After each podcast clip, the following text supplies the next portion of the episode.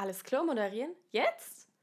Aber die Episode ist doch schon aufgenommen und fertig geschnitten. Wie, noch nicht online? Naja, es ist ja auch noch nicht Ende des Monats. Also schon, aber noch nicht. Und jetzt soll ich trotzdem alles Klo moderieren? Ja, aber wofür das denn? Ach, Adventsepisoden? Ja, das ist ja mal eine tolle Idee. Natürlich bin ich dabei. Ja klar, ich leg sofort los. und los. Hallo und herzlich willkommen zur neuen Episode von Alles Chlor, dem Podcast des JCF, einer Gruppe junger Chemikerinnen in der Gesellschaft deutscher Chemiker. Diese Episode ist eine ganz besondere Episode und ja, es wird noch weitere davon geben. Es handelt sich um eine Adventsepisode zum fröhlichen Einstimmen auf die festtagliche Zeit am Ende des Jahres. Und ich übergebe direkt das Wort an Claudia.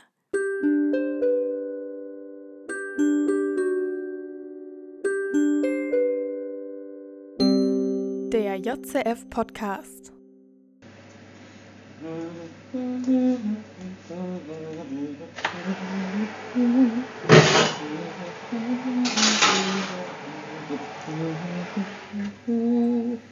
Na, habt ihr die Geräuschkulisse erkannt? Wie ich nutzt vielleicht auch ihr das erste Adventswochenende für eine Plätzchenback-Session. Bei mir gibt's schwarze Zombigte. So heißen sie zumindest in meiner Familie.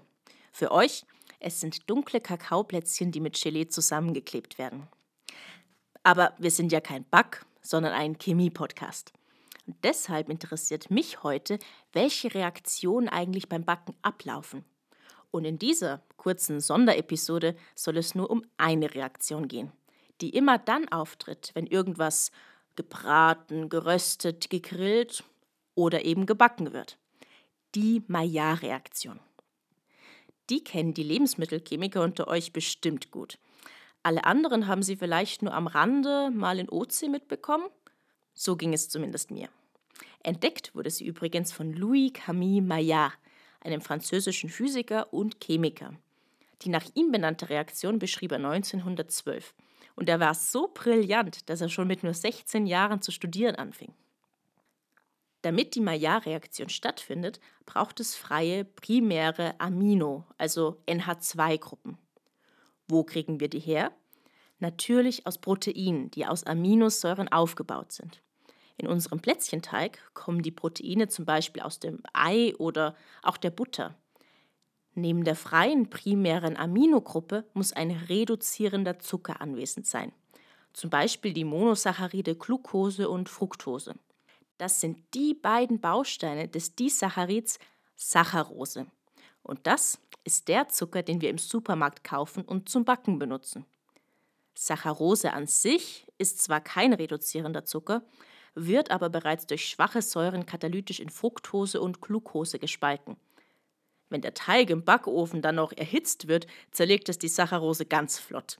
Und jede Menge reduzierender Zucker steht für die Maillard-Reaktion zur Verfügung. Und was passiert jetzt, wenn Aminogruppe auf reduzierenden Zucker trifft? Die erste Phase der Maillard-Reaktion findet statt. Die Carbonylgruppe des Zuckers reagiert mit der Aminogruppe des Proteins und Wasser wird abgespalten. Das Ergebnis ist das sogenannte Amadori-Produkt, das in der zweiten Phase weiter reagiert.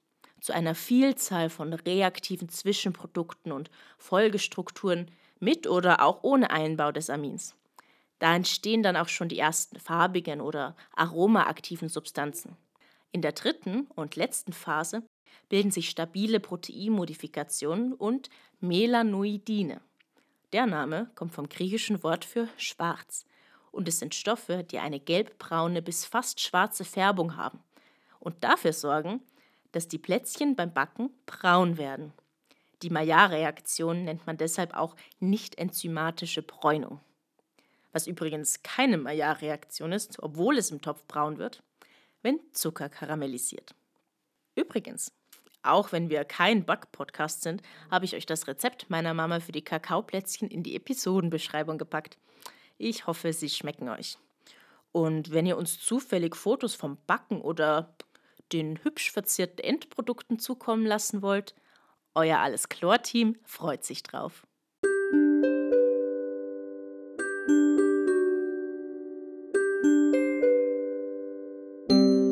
Der JCF Podcast.